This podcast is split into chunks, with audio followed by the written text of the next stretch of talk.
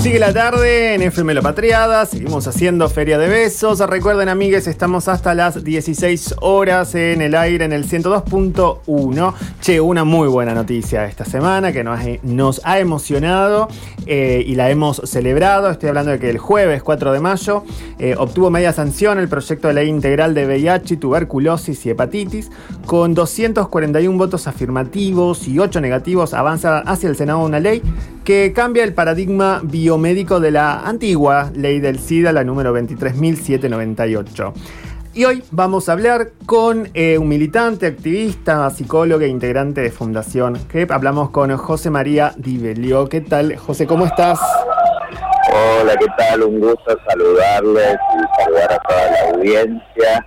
Y solo permitirme hacer una corrección. Fue jueves 5 de mayo y hago esta corrección porque coincidió que hace 12 años atrás, también un 5 de mayo, logramos la media sanción en diputados de la ley de matrimonio igualitario y de alguna manera los planetas se unieron para que tengamos también esa media sanción. Sí, sí, sí. Vos lo escribías también en las redes eh, y que no había, no lo había puesto en consideración hasta que vos lo comentabas en las redes, lo de esa hermosa, hermosa coincidencia. Aquella vez se trató de una noche y después podemos decir en una, en todo lo que fue, hablando de la ley de matrimonio igualitario, que a vos de alguna u otra manera también te tuvo, ¿no? Como uno de los actores que pusieron el cuerpo y la cara durante lo que fue eh, la disputa en los medios de comunicación.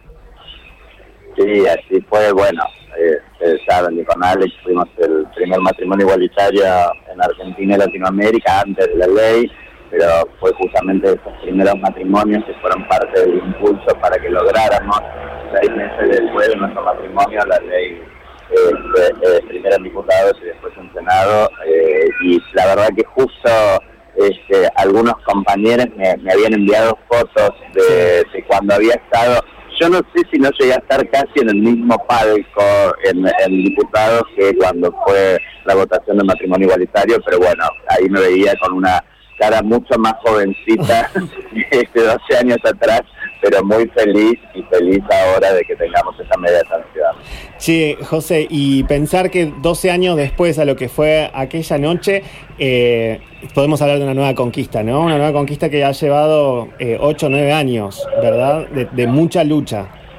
Exacto, hace 8 años que empezamos junto con el Ministerio de Salud a revisar la ley vigente, la del año 90, una ley que en su momento fue pionera en la región y una de las primeras en el mundo, este, y, que fue muy buena, pero bueno, es del año 90, este, con lo cual digamos, había que ayornarla muchísimo. Este, la, realidad desde el VIH, la respuesta al VIH en los años 90 era otra, ni siquiera teníamos los tratamientos antirretrovirales, imagínate. Y esa ley surgió en ese momento, era urgente también desde una perspectiva mucho más biomédica y sanitaria, y, y la verdad que con todos esos años hay otras necesidades fundamentales que no solamente atañen a la atención médica, a la salud, al acceso a los tratamientos, sino cuestiones que tienen que ver con eh, la respuesta social, la, protección social.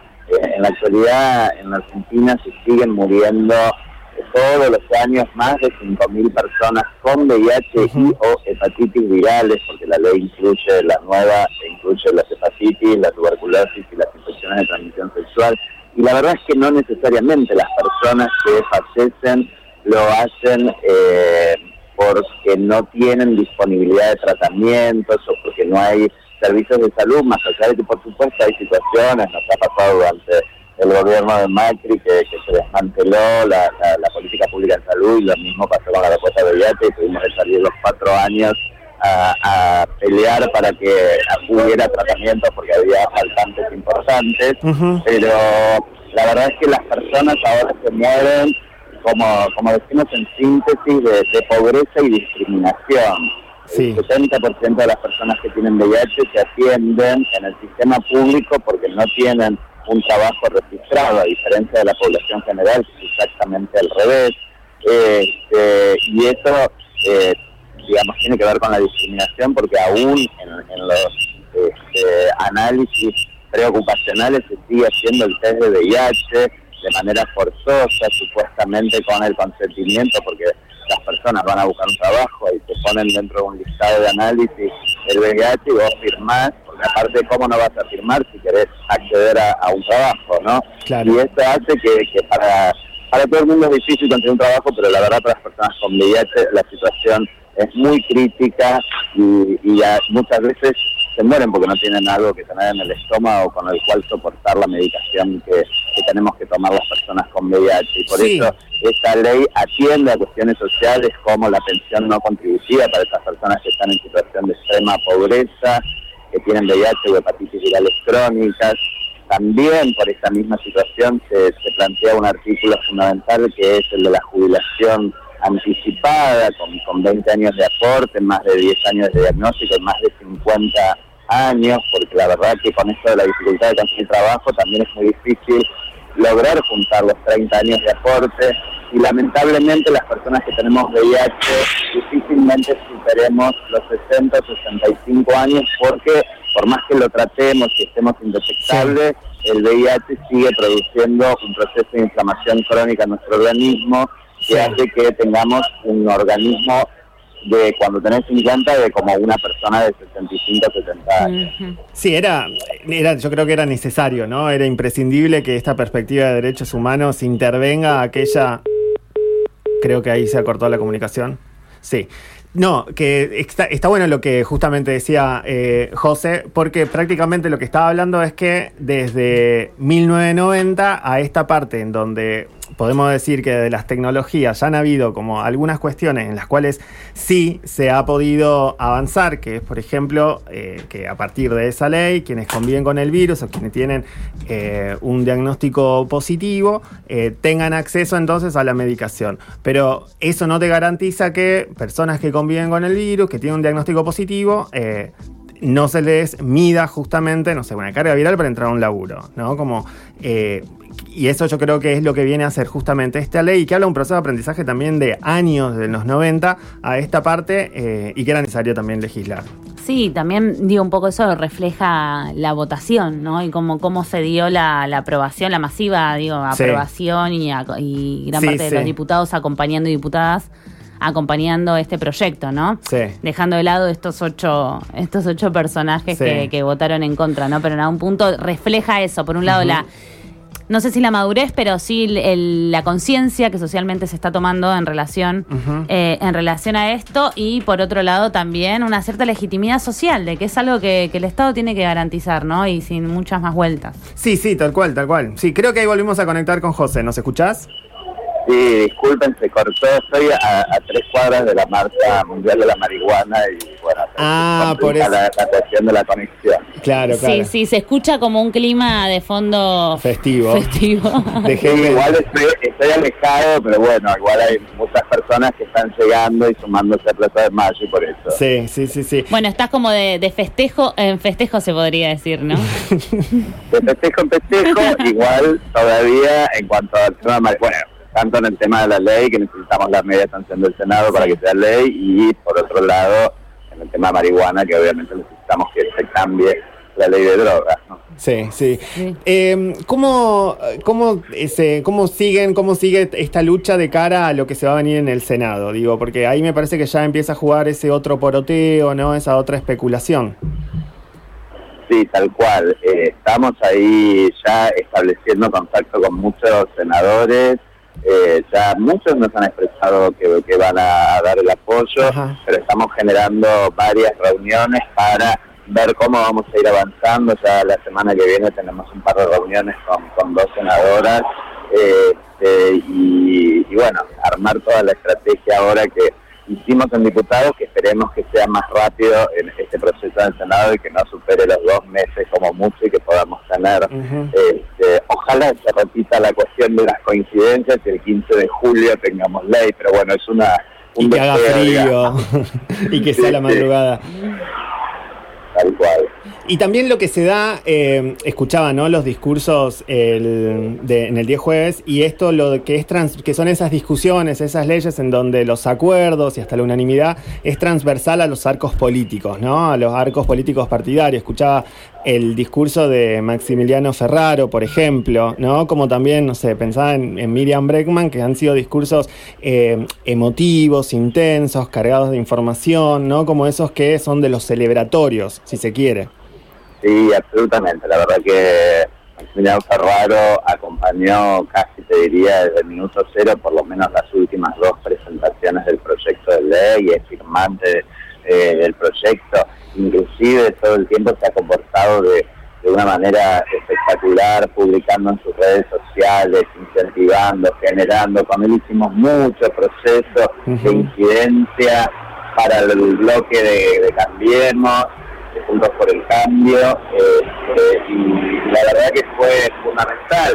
La verdad que, por lamentamos que en algunos, eh, cuando fue la votación en particular, no en general, en general la verdad un consenso increíble, pero cuando fue la votación en particular, lamentamos que la mayoría de los diputados de sus bloques este, no, no acompañaron, por ejemplo, los, artículos previsionales. ¿no? Este, eso fue terrible y es terrible las declaraciones que están dando algunos diputados este, siniestras, la verdad, sí. eh, planteando la cuestión de que pareciera que esta jubilación, esas pensiones mm. sería una cuestión de privilegio.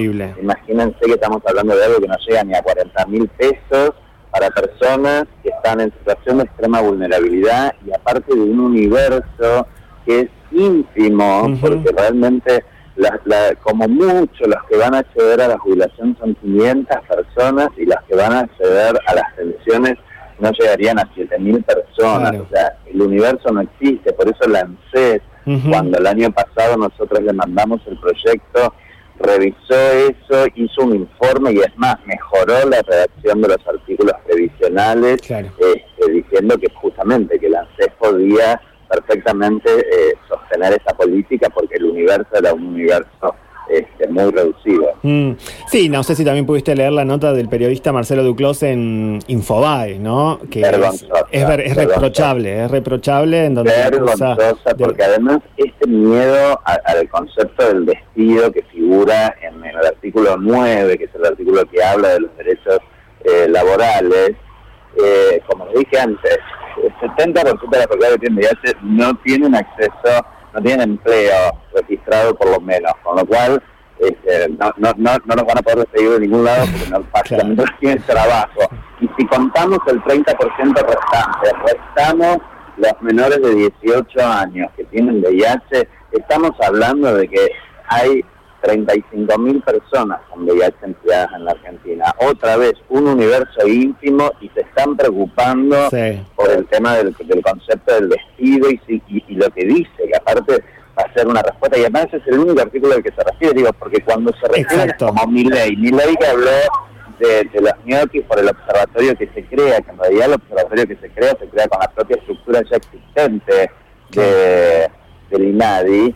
Eh, vos decís, votaste en contra una ley que tiene 45 artículos que plantea el acceso a los tratamientos, la producción pública de medicamentos, que plantea la leche de fórmula para los bebés hasta los 18 meses, que plantea que las poblaciones claves con mayor vulnerabilidad eh, en el VIH y en las hepatitis virales tengan garantizada todo el acceso a la salud, a la nutrición, bueno, etcétera, etcétera.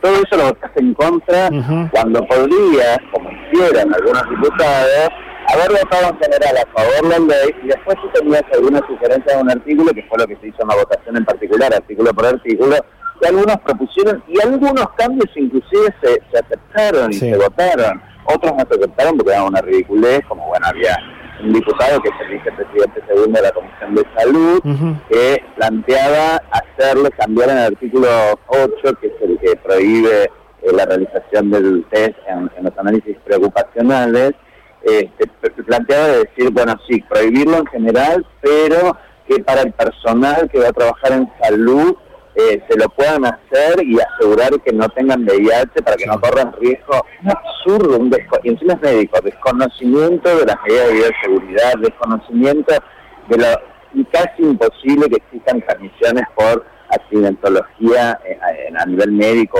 o, de enfermería, digamos, es del 0,04% a nivel mundial. Bueno, y, y vos decís, bueno, no se puede creer, pero estas cosas pasan con, con los diputados que tenemos en la Argentina.